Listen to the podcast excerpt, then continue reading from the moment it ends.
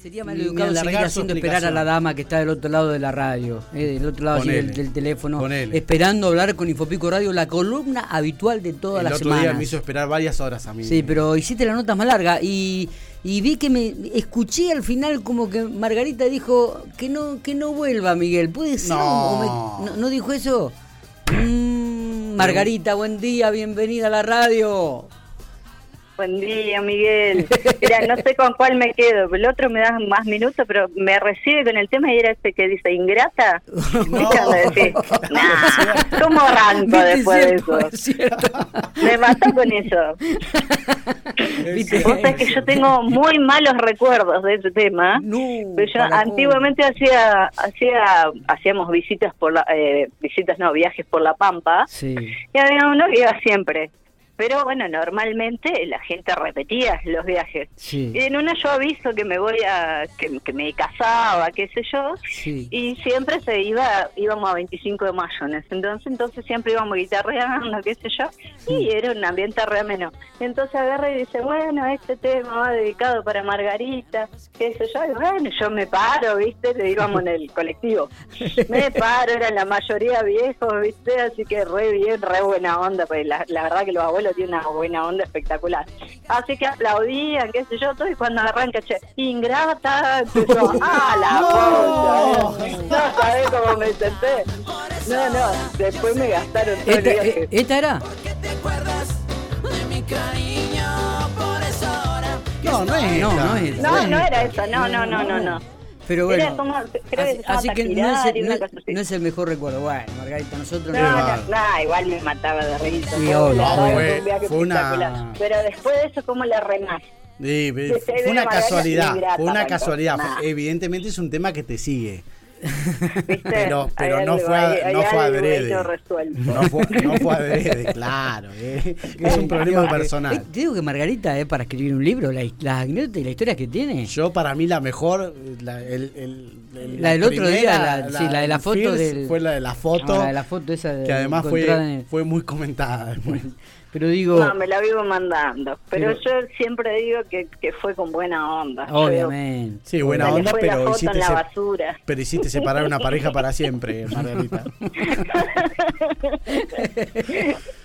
Margarita, bueno, le hacemos un poco de honor a la, a, la, a la fecha ¿no? y a las temperaturas. Vamos a hablar de las piletas hoy. Bien. Las piletas de la buscando qué hablar hoy.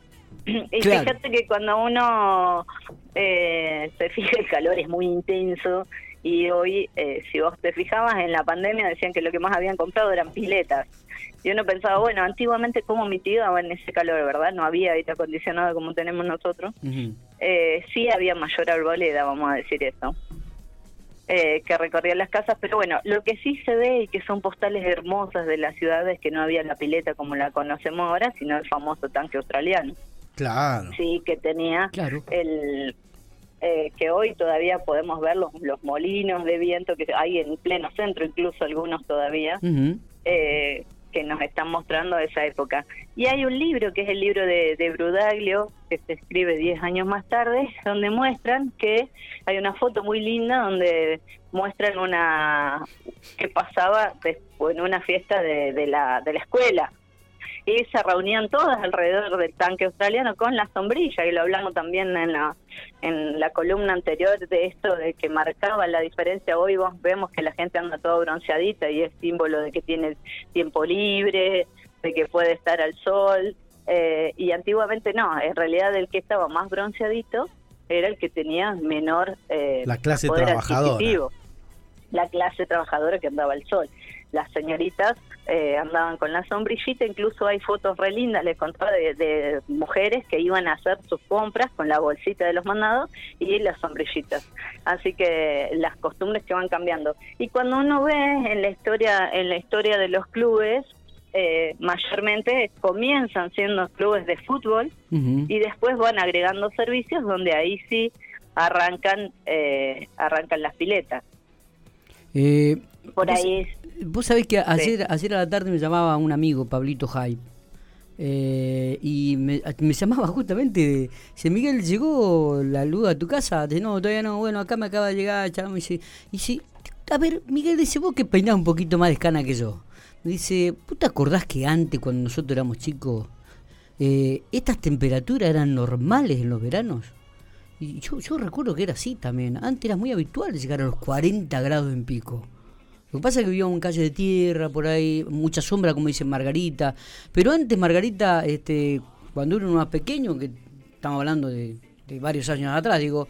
Eh, muchos. Muchos, de 40 años atrás, o 45 años atrás, o, o, o 48 años atrás, ponerle, digo las temperaturas eran muy altas. Yo me recuerdo que en la casa de mi abuelo había un termómetro que esos que eran, regalaban o daban en la Fiat, que eran italianos, que eran de madera, que medía como un metro, y que nosotros mirábamos la temperatura ahí 39, 39 y medio, 40, 41.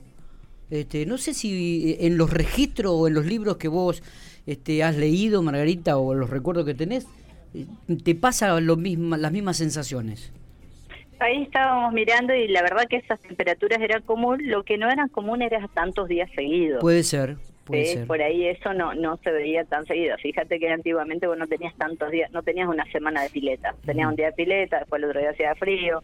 O sea, era más, a la noche refrescaba algo.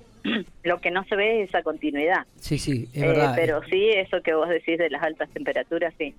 Y también había otras estrategias espectaculares que hemos perdido de, para mitigar eso. Yo me acuerdo que eh, siempre coincidía con el Festival de Doma, con Jesús María, y se sacaban los televisores a, la vereda y dormíamos todo en la vereda. Estaban todos los vecinos ahí con el televisor afuera mirando a Jesús María. Había unas estrategias espectaculares para mitigar el calor. Claro. Eh, la gente no se encerraba tanto, digo. Sí, y. Hoy pones el aire y te quedas adentro. Y, y mucha gente iba a las piletas públicas. Este, en esa época, Margarita, yo recuerdo, estaba la pileta de Independiente, la pileta de Argentino, la pileta de, de Tengo datos. fútbol.